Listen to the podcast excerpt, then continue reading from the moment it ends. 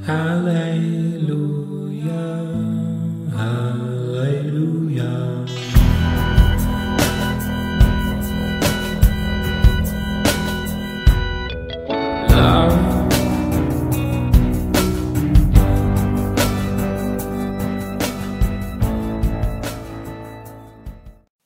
Hey, ¿qué onda amigos? ¿Cómo están? Yo muy contento por grabar ya el quinto episodio de Polos Abstractos. La neta estoy bien emocionado por grabar este, este episodio, pero antes quiero retractarme de, de una pésima expresión que tuve en el, en el episodio de Todos Somos Judas. Qué triste que en casi cada episodio tengo que reconocer algunos errores que tuve en episodios anteriores. Bueno, no, no en casi todos los episodios, pero ya esta es la segunda ocasión que corrijo un error. Y es que ah, hace unos días estaba con una amiga que me hizo la observación de que repetí muchísimas ocasiones la expresión negar tu cruz. No es una frase correcta, ya que de acuerdo a lo que dice la Biblia es cargar tu cruz.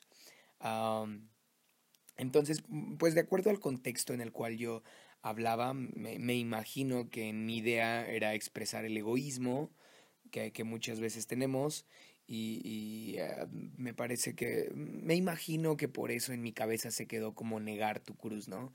Fue un concepto que yo adquirí, sin embargo no está fundamentado en la Biblia así, sino que dice cargar tu cruz, es una palabra la, la que cambia. Y Bueno, le- también me, irónicamente me di cuenta que es el episodio que más han compartido en redes sociales. Gracias a Dios, no todos son como mi amiga Fernanda, que nada más ve los errores. No es cierto, no, gracias Fer. Y gracias también a todos los que me han compartido, gracias a los que se han dado el tiempo de charlar. Y también les agradecería bastante si alguno de ustedes tiene eh, una observación como la que me hizo mi amiga. Estaría increíble que me comenten ah, y que me corrijan en, en, en casos así, porque me apena bastante. La verdad es que desde que ella me lo dijo, yo me quedé pensando y me dio muchísima pena porque dije, ¿cómo puede ser que no me percaté nunca de ese error a pesar de que yo lo expresaba, ¿no? Verbalmente. Y, y, quizá, bueno, me, quiero pensar que fue porque en esa ocasión cuando grabé, como ustedes saben, yo no estaba en casa. Entonces, casi siempre cuando grabo, ah, grabo por segmentos, por partes y ya después uno. ah, porque tengo que pausar ya que me doy cuenta de una mala expresión, entonces detengo la grabación, aclaro mis ideas y continúo. Entonces a la hora de editar o de unir todas las partes, pues sí lleva su tiempo. Entonces en, en esa ocasión, como estaba lejos de casa y sabía que no iba a llegar pronto o regresar pronto a editar, me aferré a que me saliera en una sola grabación y así optimizar tiempo, regresar a casa e inmediatamente subirlo. Ah, entonces, tardé muchísimo. En Todos Somos Judas fue el episodio en el que más he tardado en grabar. Yo creo que tardé como unas dos o tres horas porque me daba cuenta de algunas malas expresiones y volví a, a grabar desde el inicio. Entonces, este, pues eh, qué, qué, qué triste que no me haya dado cuenta de esa expresión.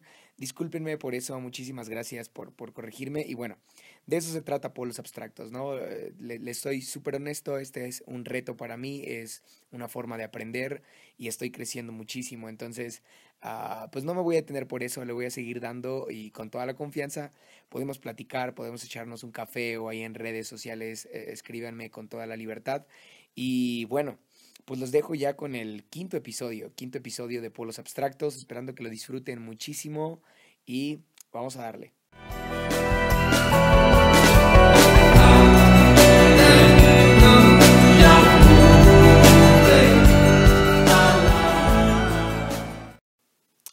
Y bueno, en el episodio anterior hablé de esta ganancia que Pablo expresaba detrás de la muerte, esta ganancia que normalmente no la vemos cuando estamos muy afanados por la vida, pero Pablo nos, nos expresaba en, en Filipenses cómo a él le encantaría, de hecho no sabía si morir o vivir. Entonces, ah, hab- hablé un poco de estos dos polos y hoy quiero continuar hablando de, de la vida. Porque si se dan cuenta, la, portada de este podcast tiene que ver con vida y muerte. Es un cráneo y en el otro lado está una, un árbol. ah, expresando así, pues eh, para mí, de un lado la muerte, la vida y eh, una, una, buena manera, ¿no? una buena analogía de expresar polos abstractos, ya que es muy difícil para los seres humanos entender la muerte, eh, para algunos otros frustrados es muy difícil entender la vida. ah, ok, mala expresión, perdónenme por eso, pero uh, sí, si ustedes saben, yo vivo en Tlahuelilpan, para los que no lo sepan. Eh, quizá ya estás teniendo algunos recuerdos cuando escuchas ese nombre. Sí, vivo en el lugar en el que sucedió una tragedia que tomó cámara, robó cámara en los últimos días. Estuvimos en todos los medios porque, bueno, sucedió algo lamentable, entonces no es algo de lo cual podamos, al menos yo no me siento tan orgulloso de que mi pueblo sea famoso por esto. Pero eh, afortunadamente no vivimos como familia ninguna pérdida. Uh, sin embargo, tengo unos amigos que sí tuvieron la pérdida de un primo, un familiar de ellos falleció y bueno, en los días pasados estuve con ellos acompañándoles en el, en el velorio, en el entierro y uh, me di cuenta de que la muerte es algo no tan entendible para los seres humanos. Ah, ya que yo no estaba tan involucrado en el duelo de los familiares, sino que yo fui a acompañar a mis amigos, uh, no me involucré como tal en el, en el, en el sentimiento, no sé si me, si me alcanzo a explicar, era más un, una presencia o asistir por, por solidaridad o empatía con mis amigos, ¿no? Um, sin embargo, no, no pude llegar a sentir el, el, el, dolor como tal de haber perdido a un familiar. Espero no, no malentenderme con esto. Uh, eso me permitió es, estar un poco neutro en, en, en, la ocasión y entonces creo que el Espíritu Santo me enseñó muchas cosas cuando estaba en, el entierro. Uh, me volví muy perceptivo en ese momento y, y, me encanta que el Espíritu Santo no está limitado a momentos de rutina, no está limitado a un devocional, no está limitado a cuatro paredes para necesariamente el hablar o expresar lo que quiere enseñarnos, sino que solamente basta con que estemos perceptivos y estemos abiertos a verle en cualquier momento y Él nos puede enseñar muchísimo la creación anuncia las obras de Dios y entonces es increíble ver, ver mm, al Espíritu Santo y dejarnos que Él nos enseñe por medio de toda ocasión. Eso me pasó hace unos días, amigos, en el entierro de, del primo de mis amigos y de inmediato pensé en Eclesiastés 1. Uh, ya lo había leído hace un tiempo y en esta ocasión quiero hablar de Eclesiastés 1, este libro que escribe Salomón, hijo de David, y te lo leo, ¿va? Es traducción al lenguaje actual, Eclesiastés 1 Uh, el, el, capítulo empieza con un subtítulo bien interesante en el que eh, así lo expresa Salomón y así lo expresa esta versión. Nada tiene sentido. ¿Ok? Así inicia. Nada tiene sentido. En esta vida nada tiene sentido, dice el versículo 1. Todo es una ilusión. Realmente en esta vida nada ganamos con tanto trabajar. Unos nacemos y otros morimos, pero la tierra jamás cambia. Okay, Salomón ya está hablando de pueblos abstractos. Unos nacemos, otros morimos. El sol sale por la mañana y por la tarde se oculta y vuelve corriendo a su lugar, dice el versículo 5, para salir al día siguiente. El viento gira y gira y no deja de girar.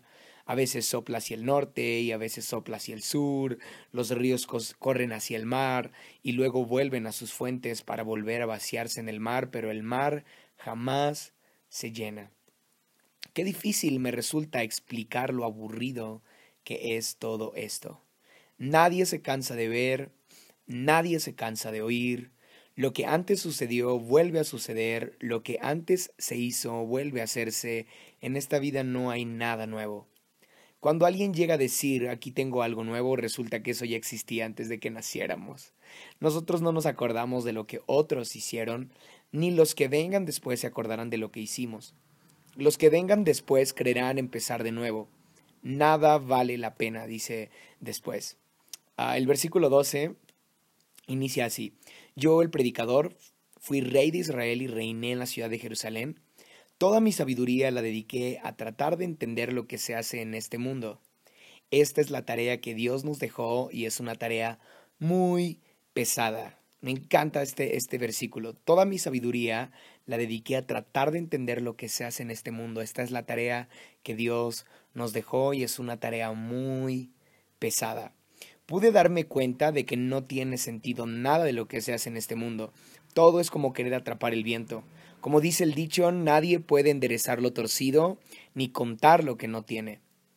Entonces me puse a pensar, vaya, vaya, aquí me tienen, hecho todo un gran personaje, nunca hubo en Jerusalén nadie más sabio que yo, nunca nadie tuvo tantos conocimientos, aquí me tienen dedicado por completo a tratar de comprender lo que es la sabiduría. Conozco hasta las más grandes tonterías, pero también eso es como querer atrapar el viento. Así termina, ¿ok? Lo cierto es que mientras más se sabe, más se sufre. Mientras más se llena uno de conocimientos, más se llena de problemas. Definitivamente este no es un buen texto para leer en, en un mal momento. No, no es un buen texto para leerle a tu amigo desanimado porque uh, es, es un polo bien abstracto que la Biblia nos deja leer. ¿Por qué digo que es un polo abstracto? Porque hace, en, en el episodio anterior te, te, hablé de Pablo y su pasión por vivir. Tú lees a Pablo en el capítulo que leímos en el episodio anterior y, y definitivamente te das cuenta que es un hombre que disfruta vivir, que ama vivir. Y entonces Pablo, si hubiera escrito algo o, si hubiera contraescrito algo para Salomón, me, imagino esto, él hubiera cambiado las palabras y en lugar de iniciar diciendo nada tiene sentido, Pablo hubiera dicho todo tiene sentido, porque era un hombre aguerrido por la fe, apasionado por seguir, apasionado por predicar y disfrutaba bastante la vida. Uh, pero del otro lado vemos Eclesiastes 1 con Salomón y, te soy súper honesto, suena que estaba deprimido cuando escribe esto. No sé si tú lo entiendes así, pero uh, nada tiene sentido. ¿okay? Nada tiene sentido. Eh, me he dado cuenta cuando doy terapia, para los que no lo sepan, yo soy psicólogo y, y actualmente doy terapia a algunos pacientes eh, que están en un, proceso, en un proceso terapéutico conmigo y me doy cuenta que la mayoría de personas cuando, no, cuando vienen en un estado anímico uh, de tristeza, de, de, de, de, melancolía, usan este tipo de superlativos, todo, nada, siempre, a nadie o no sé, probablemente tú también los uses cuando estás enojado, ¿no? Cuando estás enojada usas eh, ese, ese tipo de, de, superlativos, ese tipo de términos que parecen exagerados, ¿no? Y generalizas, nada tiene sentido porque estás molesto y entonces no te permites ver la realidad de que sí, hay algo que sí tiene sentido, pero como estás molesto, el decir nada tiene sentido es una forma de expresar que, que estás harto, que estás molesto, ¿no? Y así escucho a Salomón, nada tiene sentido nada tiene sentido. Wow. Y entonces se pone a hablar en, en, en, los primeros versículos de cómo los polos que él menciona, nacer, morir, uh, la mañana, la tarde, el norte, el sur, uh, en realidad nada de eso constituye algo absoluto sino que todo es cambiante, uh, nada puede ser determinado como, como absoluto, repito, sino que no hay nada que tenga un sentido real. Así escucho a, Salomón. Y no se puede llegar para él a, algo concreto, sino que uh, nada tiene sentido. nada tiene sentido. Y me, me, encanta porque en el versículo 8, que a partir de ahí quiero contarte mi punto de vista, él inicia diciendo, qué difícil me resulta explicar lo aburrido que es todo esto. ¿Okay? Qué difícil me resulta explicar lo aburrido que es todo esto. Nadie se cansa de ver, nadie se cansa de oír. Te pongo en contexto un poco. Salomón es de los hombres que más ve riquezas, que más tiene placeres y que por supuesto es el hombre más sabio en la Biblia. Es un hombre al cual Dios le promete sabiduría, le otorga sabiduría y entonces muchos otros reyes, muchos otros pueblos, muchas otras personas en aquel tiempo viajaban al lugar en donde estuviera Salomón solamente para escuchar alguna de sus frases, alguno de sus pensamientos y ser inspirados por él. Pero imagínate que llegara alguien a los pies de Salomón y había viajado por mucho tiempo y de repente llega y escucha que Salomón dice nada tiene sentido. definitivamente pareciera que no iba a valer la pena.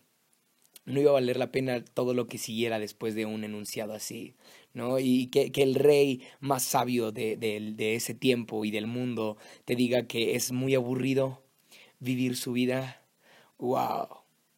definitivamente me, me golpea mucho esto y, y lo aplico para este tiempo. Y creo que actualmente, aunque seguimos a Jesús, muchos de nosotros no estamos habituados a expresar nuestras emociones como son, ¿ok? A ser libres para expresar nuestro enojo, a ser libres para expresar una frustración. Y entonces creo que hemos adquirido cierto lenguaje un poco abstracto, lo puedo decir así, y hemos adquirido frases clichés, ¿no?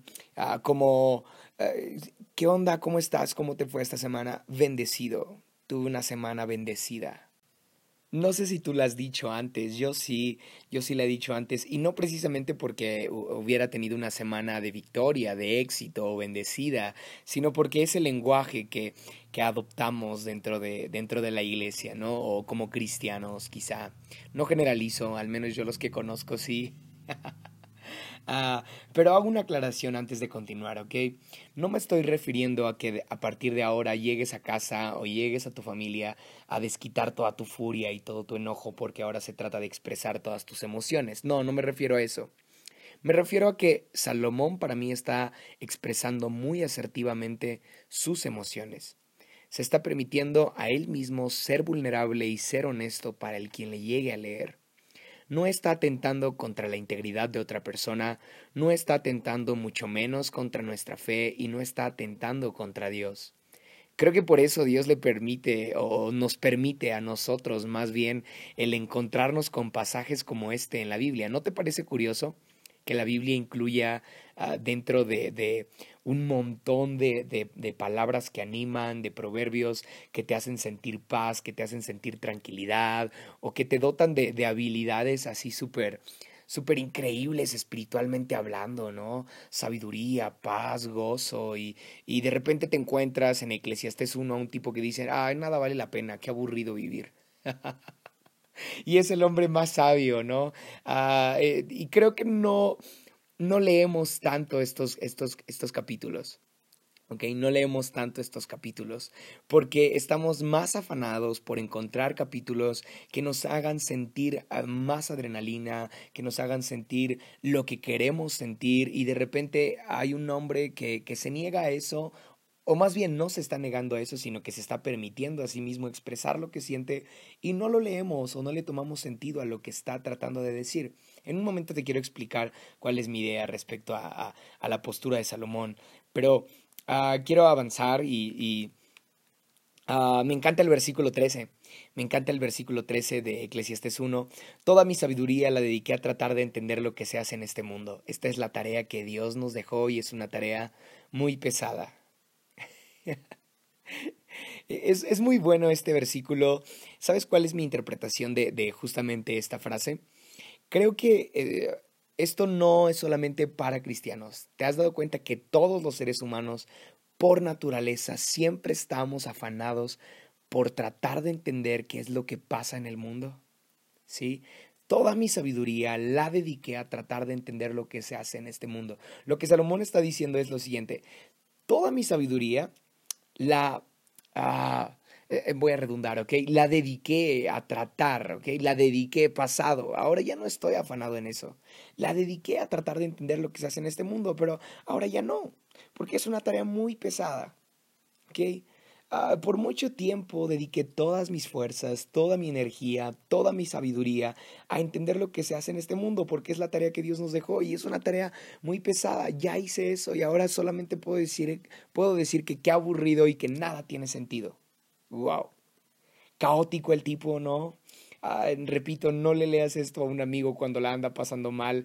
Imagínate que viene y te cuenta sus problemas y, tú te enfoques en tratar de entender la solución, te, enfoques en tratar de entender cómo ayudarle, te enfoques en tratar de darle un consejo. No sé si tú lo haces, yo lo hago un montonal de veces con las personas en mi iglesia cuando se acercan a mí. Trato de entenderles, trato de dedicar toda mi poca sabiduría eh, en, darles una solución y es una tarea bien complicada. ¿okay? Y veo a Salomón resignado y diciendo como, oh, no, es una tarea muy complicada, nada tiene sentido. ¿Sabes qué me pasó hace unos días al, al, estar con mis amigos en el entierro? No tuve palabras. No sé si a ti te ha pasado, pero no tuve palabras. ¿Ok? Ah, me enfoqué por mucho tiempo a tratar de entender qué decirles, a tratar de, de, de tener las palabras precisas y exactas que aliviaran su dolor, pero no encontré nada. ¿okay? Y llegué al punto en el que dije, ninguna palabra que yo diga va a tener sentido. Y entonces todo lo que pude hacer fue darles un abrazo. ¿okay? Y creo que hay momentos en los que nuestras palabras ya no bastan. ¿Okay? Y, y, ya, no, ya no hay palabras exactas para poder expresar un sentimiento. Solamente eh, tienes que reconocer como oh, nada lo que diga va a tener sentido. Ah, y esa es una forma, ¿sabes? Para mí de, de expresar tus emociones correctamente. De expresar que te sientes cansado, de expresar que te sientes agobiado, de expresar que te sientes lejos de Dios. ¿Por qué no? Sería increíble el que, el que todos los días podamos tener a alguien con quien platicar y quizá en algún momento decirle, hey, hoy me siento lejos de Dios, en lugar de estar aparentando cosas que no son. Me encanta que Dios nos permita encontrar pasajes así en la Biblia. ¿Sabes por qué? Porque no nos casamos solamente con la idea de personas que siempre están en victoria. Me encanta ver en un polo a Pablo y me encanta ver en otro polo a Salomón.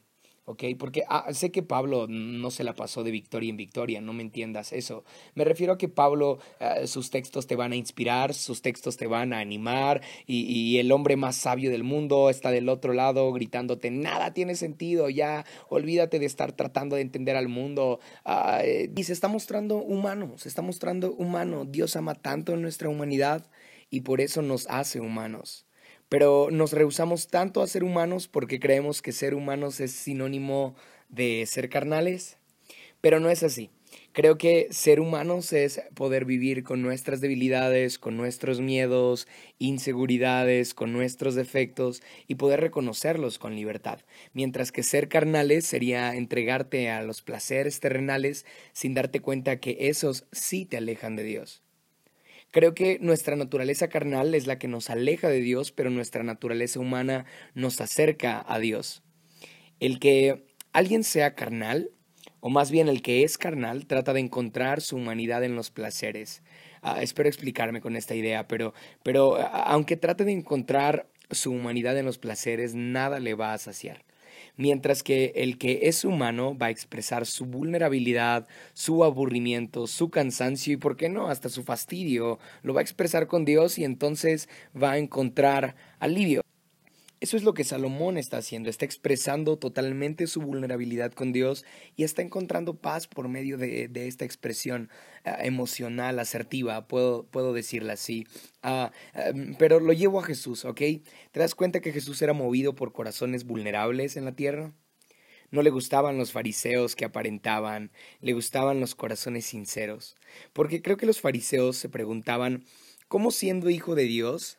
Supuestamente, uh, convive con gente entregada a su carnalidad, ¿no? Creo que en general esa era la pregunta de, de, de los fariseos, pero Jesús no la veía como carnalidad, la veía como humanidad gente que fallaba, gente que reconocía que fallaba, gente que se agotaba, que se cansaba y que reconocía que nada tenía sentido en su vida, que su vida no valía la pena, sencillamente. Eso es lo que está diciendo Salomón. Hey, uh, yo era el rey, yo era el más sabio, perdón, yo fui el rey, yo soy el más sabio y aún así nada tiene sentido, nada vale la pena. Y eso es lo que hacían las personas que se acercaban a Jesús cuando reconocían que Él era Dios, que Él era eh, el Mesías. Reconocían que necesitaban de Él porque sabían que su vida no tenía sentido. ¿Okay? Y entonces creo que eso le gustaba a Jesús, la humanidad que ellos tenían y que los hacía uh, depender más de Él. Uh, poniendo más en contexto esta, esta, esta, cuestión de los polos entre la humanidad y la carnalidad, uh, lo llevaría a Adán y Eva. Ponte a pensar en esto. Adán y Eva eran seres humanos, pero el pecado, cuando, cuando entra en escena la serpiente, uh, les hace seres carnales. Dejan de ser humanos y empiezan a ser seres carnales. Porque creo que el pecado tiende a crearnos la idea de que siendo humanos estamos lejos de Dios. Pero no es así. Siendo humanos estamos en el mismo lugar que Dios, en el Edén. ¿ya? Estábamos en el mismo lugar que Dios cuando éramos humanos en el Edén. Pero viene la serpiente, date cuenta de esto, y le planta una idea a Eva le planta una idea a Adán, haciéndoles pensar que van a ser como dioses si comen del fruto. ah, les hace creer que van a llegar a ser como dioses si, o, o que van a llegar a ser como Dios si comen del fruto. ¿ok? Entonces, ah, esta, esta actitud de, de reprimir nuestra humanidad y empezar a ser más carnales es una apariencia de querer ser como Dios o una intención de querer ser como Dios. ¿ok? Ah, ¿Cómo lo podría expresar mejor? Creo que cuando nos portamos de, de esta manera en la cual aparentamos ser los más maduros, los más fuertes de nuestra familia, los más espirituales de la iglesia, ah, en realidad no nos estamos acercando a Dios de esa manera, al contrario. Esa es una forma carnal de expresar que estamos queriendo ser como dioses o como Dios, ¿ya? Ah, cuando no se trata de eso, no se trata de expresar cuán bueno o uh, cuán increíble es tu vida, cuán bendecida fue tu semana, uh, queriendo aparentar algo. ¿Ok? Eso no te hace eh, ser mejor. Uh, eh, sería mejor que reconozcas que eres humano y dejes a Dios hacer lo suyo, que es moldear corazones débiles, trabajar en corazones sensibles, uh, moldear corazones vulnerables, abrazar corazones que están uh, siendo sencillos, que están siendo honestos, que están siendo sinceros. deberíamos dejar que Dios haga lo suyo en nosotros, bajándole a nuestra apariencia, siendo más humanos y menos carnales. Espero haberme explicado con este ejemplo, pero um, creo que nuestra humanidad fue rota desde aquel entonces, desde Adán y Eva. Empezamos a ser gobernados por nuestra carnalidad, ¿sí? Um, y Jesús viene a restituir nuestra humanidad. Por eso se hizo humano, ¿te has puesto a pensar en eso? Uh, incluso lo llevaría a otro nivel. Creo que el ser carnal, o el que es carnal, siempre está tratando de querer ser Dios. Ser el que controla, a ser el que gobierna, pero ni Dios mismo se aferró a seguir siendo Dios. ¿Te, ¿Te, has puesto a pensar en eso? No vio su divinidad como algo a lo cual aferrarse, dice la Biblia, sino que se hizo humano. ¿Por qué entonces nosotros tratamos de negar nuestra humanidad o de reprimir nuestra humanidad? poniéndonos encima un montón de etiquetas como las que te decía ahorita, ¿no? Ah, en el capítulo 2 de Eclesiastés, Salomón habla de todos los placeres que tuvo y todas las cosas que hizo. El versículo 4 dice lo siguiente, todo lo hice en grande, construí mis propias casas, planté mis propios viñedos, cultivé mis propios jardines y en mis huertos planté toda clase de árboles frutales. Todo lo hice en grande. ¿No te suena eso a que trató de ser Dios? Y termina diciendo que nada de eso tuvo sentido tampoco. o sea, en el, en, el, en el capítulo 2 de Eclesiastés te darás cuenta de todos los placeres, léelo, te darás cuenta de todos los placeres que tuvo eh, eh, Salomón. ¿Ok? Pero termina diciendo que nada de eso tuvo sentido, es decir, él está diciendo mi naturaleza carnal tampoco me dejó nada bueno. Y ahora está expresando su debilidad, ya no está afanado a esos placeres, más bien se está mostrando como un humano débil, como un humano vulnerable. Creo que muchas veces solemos confundir la carnalidad con la humanidad y entonces vetamos de nuestra cristiandad nuestra humanidad.